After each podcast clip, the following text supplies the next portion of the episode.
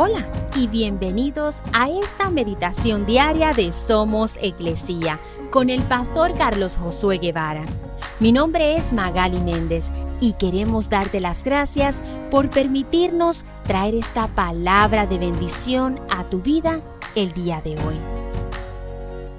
Isaías 45:22 dice, Que todo el mundo me busque para la salvación, porque yo soy Dios, no hay otro.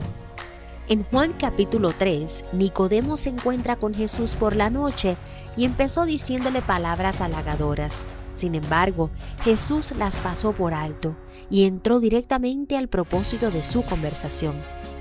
Le dijo a Nicodemo que necesitaba nacer de nuevo, por agua, haciendo referencia al bautismo, y más aún por el Espíritu Santo.